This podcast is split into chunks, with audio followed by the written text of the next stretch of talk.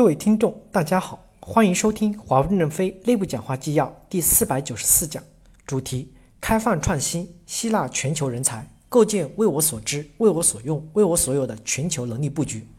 任正非在全球能力布局汇报会上的讲话，本文刊发于二零一七年八月二十六日。正文部分，第一部分，华为要有开放的用人态度，吸纳全球的优秀人才。我们为什么要建立能力中心呢？向美国学习。美国原住民是印第安人。今天的美国之所以发达，因为它先进的制度、灵活的机制、明确清晰的财产权、对个人权利的尊重与保障，吸引了全世界的优秀人才，从而推动亿万人才在美国土地上投资和创新。斯拉夫民族的很多人都是杰出的，为什么他们在东欧时没有成功？因为东欧缺少合适的土壤。华为能不能也让优秀的人才更加脱颖而出呢？据小美国。据小美国一样的土地，让他们生存发展呢？随着人工智能的发展，我们公司的员工数量不会随销售收入呈线性增加。那么公司的产值和利润提升，为什么不能去全世界进行人才争夺战呢？华为要有开放的用人态度。美军参联会主席邓福德三年时间从一星准将直升到四星上将，而且是一把手的上将。艾森豪威尔从上校升到五星级上将，只用了五年时间。美国这样用人的态度。为什么华为就不能用？所以我们要建立能力中心和人才中心。能力中心与人才中心有所区别。我们在穷国战斗国家去获取世界级优秀人才，不是建能力中心，是要把人才吸引过来，创造一个环境。徐志军补充说，我们在全球化的定义里也有一句话，就是利用全球的能力和资源做全球的生意。如果单建一个能力中心，但当地的社区和人才没有氛围，也是不可能长久的。过去几年。运营商业务的能力中心建设就没不成功，因为运营商业务仅代表着明白人，明白人用两年，由于他们没有根和土壤，慢慢就不是明白人了。现在企业业务建设能力中心就吸取了运营商业务的教训，基于开放实验室在人才聚集地，把行业的伙伴聚集在那里，一起来打造解决方案，一起来探讨解决方案。这样的话，有一个基地，有一个根基，再来聚集人才。未来国内的基建完成后，我们还要再建立让当地人才感到体面的海外基地。我们要重视对爱尔兰的投资，它离纽约只有六个小时的航程，但税收比美国和中国低很多，所以很多美国大公司的资源都放到了爱尔兰。我们在那里能够亲身感受美国文化，轻松获取美国人才，而且它的生活环境更美。美国可以在全世界建立基地，我们可以围着美国周边建人才基地。第二部分，开放创新。不盲目追求为我所有，又构建为我所知、为我所用、为我所有的能力组合。在全球能力中心的布局思路上，胆子要大一些。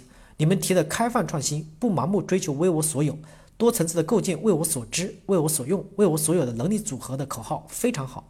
注：只在产品解决方案及服务技术能力上重在为我所用，但在关键控制点上要为我所有。在基础技术能力上。侧重为为我所用，但在技术核心上要为我所有，在基础理论的能力上做到为我所知、为我所用就可以了。比如建立制造实验室，我们是要掌握精密制造的能力，这个能力要为我所有，促进我们自己发展高精的生产。别人的制造能力也能达到我们的水平，可以允许外包给这些新进的公司。迫不得已时，我们才自己制造。但是不是所有的公司都能赶上我们的进步的，我们要有准备自己智能制造，不要偏离了主航道。我们应当组合世界上最优秀的资源和优秀的厂家，结成战略合作伙伴关系，我们就会变得更优秀。我这个人啥都不懂，不懂技术，不懂管理，不懂财务，不就是用一桶胶水把你们组合在一起，又组合了十八万员工为我所用，不就行了吗？华为是为急需能力而创新的，而不是完全叠加一些东西，有一个整体的系统能力。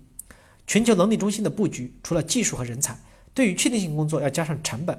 我们对不确定的工作是技术和人才，对确定的工作是技术、人才和成本。因为不是所有的工作都是不确定性的，不确定性工作就是要降低成本。谈到成本，希望我们发达国家代表处也要配几台车和司机。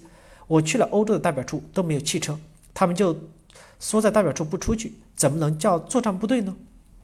第三部分，瞄准未来，吸收多学科人才，构建未来的新的理论基础。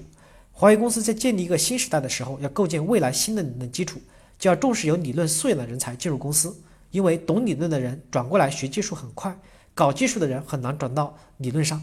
徐志军补充说，没有理论基础，搞不清楚原理，那就是照抄，照抄就不可能有创造。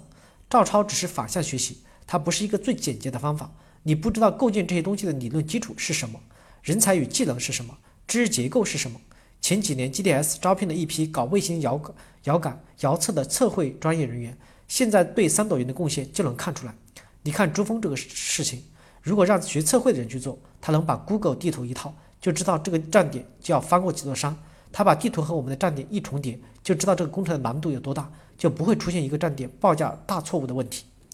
我们需要多种学科的人才，构筑对华为有长远的影响的技术知识体系，不能只局限在通信、电子工程类的招聘。公司可以招聘一些学神经学、生物、化学、材料、理论物理、系统工程、控制论、统计学等专业学科的人才，甚至包括牙科专业等。你们知道，当年华为最早的电源团队的一个主力曾经是牙科医生。这些人只要愿意从事通信技术，到了我们的员工群体里面，他们的思想就会在周围有所发酵。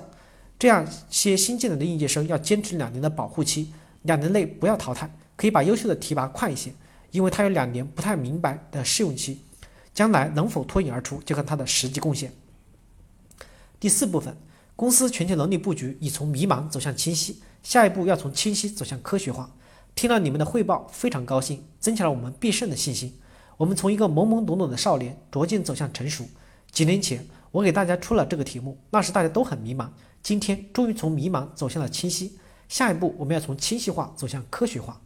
科学化是要拿出数据来说清楚建了这个能力中心对你的好处，如何体现和反映。有时我们可能做不出来，可以找顾问公司研发的能力中心可能比较散，但供应链的能力中心可以请顾问公司帮我们算一算。这样，我们从清晰化走向科学化以后，就可以增大投资。比如仓库建设等等，全球能力的布局要聚焦主航道，不要为了建而建。这句话太好了。研发能力中心是轻中心，轻装的能力中心可以勇敢一些，重大的能力中心要慎重一些。另外，能力中心要一语道破，不要怕扩散，扩散不一定就能被模仿。如果总强调保密，保到最后的结果是我们自己没搞明白，别人反而搞明白了。感谢大家的收听，敬请期待下一讲内容。